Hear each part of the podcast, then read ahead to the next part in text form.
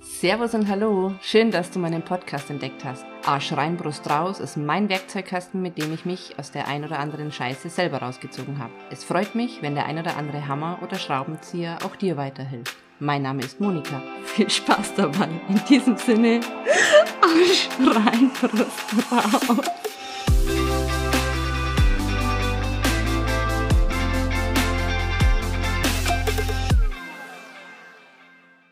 Es ist ja so, dass wir als Kind gewisse Erfahrungen gemacht haben und Erinnerungen haben. Und ja, die haben sich einfach in unser Nervensystem und in unserem Gehirn entsprechend eingespeichert. Und das innere Kind ist eigentlich das, was wir heute immer noch wieder mit diesen Erfahrungen und Erinnerungen in Verbindung bringen. Also unser Gehirn und unser Nervensystem hat das ähm, so für sich bestätigt sozusagen. Ich möchte euch jetzt einfach ein kleines Beispiel geben, damit ich das besser erklären kann, ähm, für was das innere Kind steht. Du kommst zum Beispiel nach Hause und es riecht nach Apfelstrudel.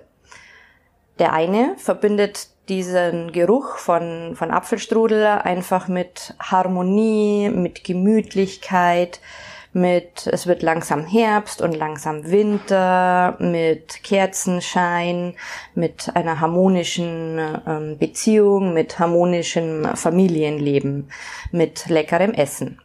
Und derjenige, der das mit diesen ähm, Sachen verbindet und heute einen Apfelstrudel riecht, wenn er nach Hause kommt, derjenige denkt sich, hey, super, lecker, es ist gemütlich, es wird schön langsam wärmer, es wird schön langsam Winter, das heißt, man kuschelt sich so wieder ein bisschen zusammen. Es gibt ein leckeres Essen, es ist einfach harmonisch. Jetzt gibt's aber auch Personen, die mit dem Apfelstrudelgeruch vielleicht was Negatives verbinden. In seiner Kindheit ist vielleicht ähm, Folgendes passiert. Entweder er war krank und hat sich nach einem Apfelstrudel übergeben oder während eines Apfelstrudelessens ähm, ist ein, ein Streit, ein Konflikt ausgebrochen, der ihn sehr beschäftigt hat. Oder den ganzen Herbst über gab es irgendwas mit Äpfel zu essen, egal in welchen Variationen und Varianten. Oder derjenige musste seinen Apfelstrudel zum Beispiel immer aufessen. Der wurde gezwungen, das Essen aufzuessen, was auf dem Teller war. Entsprechend verbindet diese Person das Ganze mit einem negativen Gefühl, vielleicht mit Ekel, vielleicht mit ich muss irgendwas machen, obwohl ich es nicht möchte, vielleicht mit Konflikten und Streit. Wenn diese Person heute nach Hause kommt und es riecht nach Apfelstrudel, wird er sich wahrscheinlich eher anspannen. Sein, seine Kiefermuskulatur ähm, spannt sich an. Er empfindet es nicht als harmonisch, sondern ist eher schon so mit geballten Fäusten unterwegs. Oh Mist, was kommt jetzt auf mich zu? Gibt's irgendwie Streit? Ist schon in der in der ja, Kämpferposition sozusagen.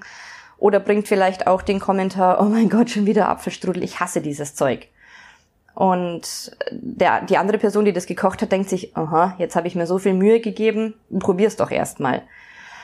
Und es ist im Prinzip ein und dieselbe Situation, es riecht nach Apfelstrudel, aber je nachdem, mit was wir das in unserer Kindheit verbinden, dementsprechend reagieren wir heute darauf. Und wenn wir ähm, das wissen, warum wir das so verbinden. Also was in unserer Kindheit da genau passiert ist und warum wir das als positiv oder negativ wahrnehmen.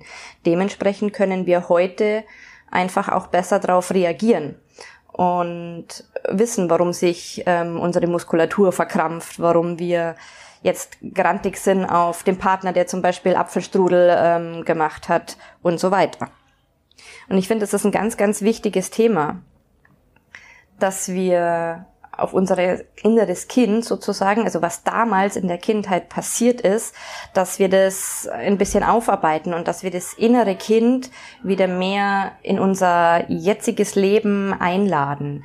Ich stelle mir das ganz oft vor, wie wenn ich, ja, eine eigene kleine Monika sozusagen immer dabei hätte. Und umso mehr ich die dabei habe, umso mehr kann ich verstehen, warum ich so reagiere, wie ich reagiere, warum ich mich so fühle, wie ich mich fühle.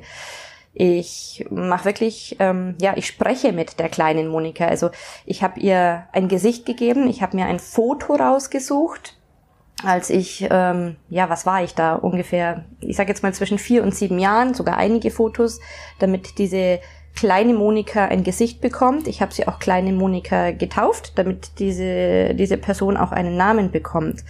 Und diese kleine Monika ähm, ist ständig bei mir dabei. Ich frage sie regelmäßig, hallo kleine Monika, wie geht's dir denn? Am Anfang war es so, dass ich mir erstens mal total blöd vorgekommen bin, mit jemandem zu sprechen, der ja nicht tatsächlich da ist. Das muss ich zugeben. Ähm, das war für mich total seltsam, bis ich das wirklich so in, in mein Leben integriert habe.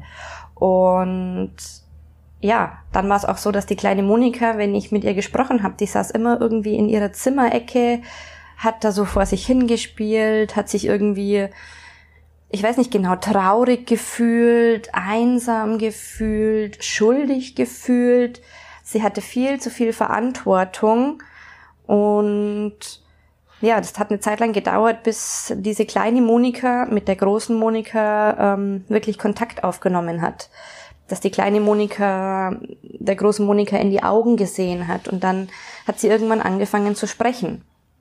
Bei der kleinen Monika war es zum Beispiel so, dass sie sich immer so gefühlt hat, dass sie viel zu viel Verantwortung für ihre eigenen Eltern übernommen hat, für die Ehe der Eltern, für die Gefühle der, der Eltern, der Erwachsenen ähm, auch für den Bruder. Die war einfach konstant überfordert, weil sie sich das irgendwie, ja, sie hat sich das zu eigen gemacht, sich dafür verantwortlich zu fühlen.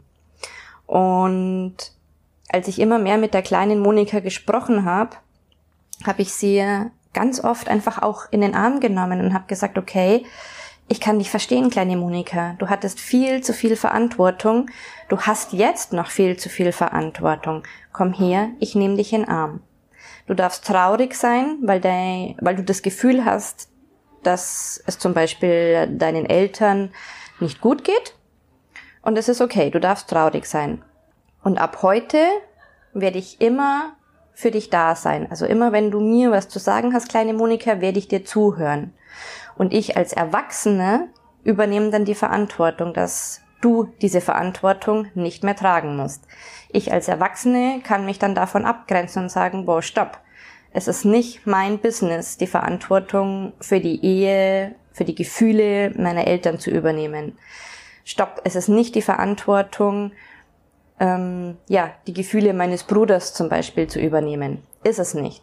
Aber die kleine Monika hat sich da immer irgendwie verantwortlich gefühlt. Und ich kann ihr das somit einfach abnehmen und sagen, bei mir darfst du traurig sein, bei mir darfst du dich geborgen fühlen, ich bin immer für dich da. Ich höre dir zu, ich hab dich lieb, so wie du bist, egal ob du gerade wütend bist, ob es dir gerade super gut geht und du vor Freude einen Purzelbaum machen kannst, ob du gerade traurig bist, ob du gerade einsam bist, Manchmal ignoriert mich die kleine Monika auch. Da spricht sie einfach nicht mit mir. Und das ist genauso okay. Ich sage ihr dann einfach, ich bin da, ich höre dir zu, wenn du was brauchst, komm einfach zu mir. Ich bin einfach für dich da. Und das ist ein bisschen so, wie wenn man von der Beobachterperspektive mit einem, ja, bei anderen Menschen das so, so wahrnehmen kann. Also dadurch, dass ich jetzt die große Monika bin und mit der kleinen Monika spreche, kann ich für sie sorgen. Und wenn sie sich einsam fühlt, dann kann ich sie in den Arm nehmen.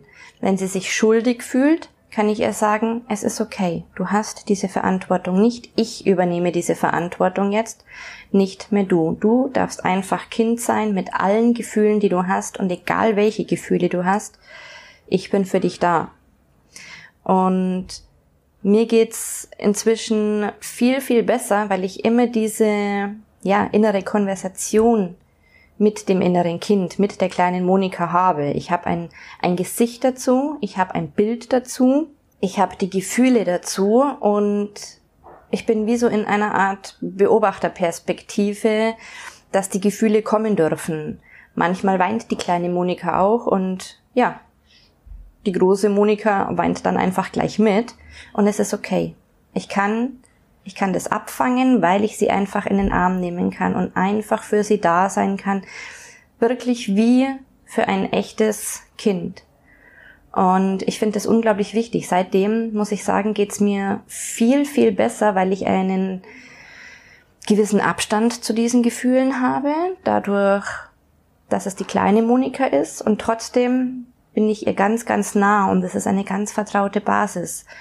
Und wir erleben so schöne Stunden und wir erleben auch traurige und einsame Stunden. Hin und wieder kommt einfach mal wieder was hoch. Dann merke ich, dass mich einfach ähm, wieder was triggert. Das ist dann der Punkt, wo ich sage, so, kleine Monika, was triggert dich denn? Was ist es denn? Warum ärgert dich denn gerade das? Was passiert da in deinem Gefühlsleben? Fühlst du dich wieder schuldig? Fühlst du dich traurig? Fühlst du dich nicht gut genug? Es kommt ganz oft immer wieder dieses Thema, ich bin nicht gut genug. Die kleine Monika ist nicht gut genug. Und dann kann ich sie auch immer wieder in den Arm nehmen und sagen, Mausi, du bist super, so wie du bist und ich hab dich so, so lieb. Ich hab dich wirklich von Herzen lieb, kleine Maus. Und das ist eine unglaubliche, wie soll ich das sagen, Verbundenheit, die ich mit der kleinen Monika und dadurch mit mir selbst ähm, ja inzwischen aufgebaut habe, würde ich es jetzt nennen. Und das ist für mich ähm, Selbstliebe, weil ansonsten ist es für mich so fiktiv und in dem Moment kann ich die kleine Monika so lieb haben, egal wie schuldig sie sich fühlt, egal wie ähm, himmelhoch jauchzend sie sich auch manchmal fühlt, wo ich mir manchmal denke, warum freue ich mich so? Ich kann das gar nicht greifen. Aber die kleine Monika, die kann mir das dann erzählen, warum sie sich jetzt gerade so gut fühlt. Und letztendlich ist es wirklich so, ähm, umso mehr Verbindung ich mit der kleinen Monika habe, also umso mehr ich dieses Zwiegespräch sozusagen habe mit der kleinen Monika und die große Monika, ja, umso besser geht's mir, weil ich diese ich nenne es jetzt mal, ähm, schlechten Momente entsprechend auffangen kann und die kleine Monika sich trotzdem unglaublich ähm, beschützt und geborgen fühlt und immer mehr Angst verliert, also wirklich ähm, das einfach so loslassen kann, sie viel unabhängiger wird und somit auch zufriedener. Und die große Monika, die ist dann dafür da, um der kleinen Monika zu helfen, die unterstützt sie, die spricht dann das aus, was sich die kleine Monika früher nicht sagen hat trauen. Die kann sich inzwischen hinstellen und einfach sagen, was sie denkt und was sie meint. Und wenn es ganz ähm, prekäre und ja Situationen sind, sage ich jetzt mal, ähm, dann ist es oft so, dass ähm, die kleine Monika da ist, da wo die große Monika ähm, sie unterstützt und zus zusätzlich noch mein Krafttier da ist. Mein Krafttier ist ein Löwe, weil der einfach ähm, stolz ist, der ist kraftvoll, der sagt, was er zu sagen hat, ist aber nicht unnötig irgendwie, ähm, ich weiß nicht, wie ich das sagen soll. Der reißt nicht unnötig ein Tier, sondern er reißt nur dann eins, wenn er Hunger hat. Er sagt das, was er zu sagen hat. Er brüllt einmal um mal wieder die Fronten klarzustellen. Und dann legt er sich wieder hin und beobachtet die ganze Situation. Und ja, bei schwierigen Situationen ist es wirklich so, dass die kleine Monika dasteht, die erwachsene Monika und dann kommt noch ähm, der Löwe hinzu, mein Löwe. Und als Dreierteam, muss ich sagen, sind wir wirklich unschlagbar. Also das ist einfach, das strahlt eine Stärke aus, eine Präsenz, eine, ich nenne es jetzt mal Erhabenheit, ähm, ja, dass dich nichts mehr so schnell aus der Bahn wirft.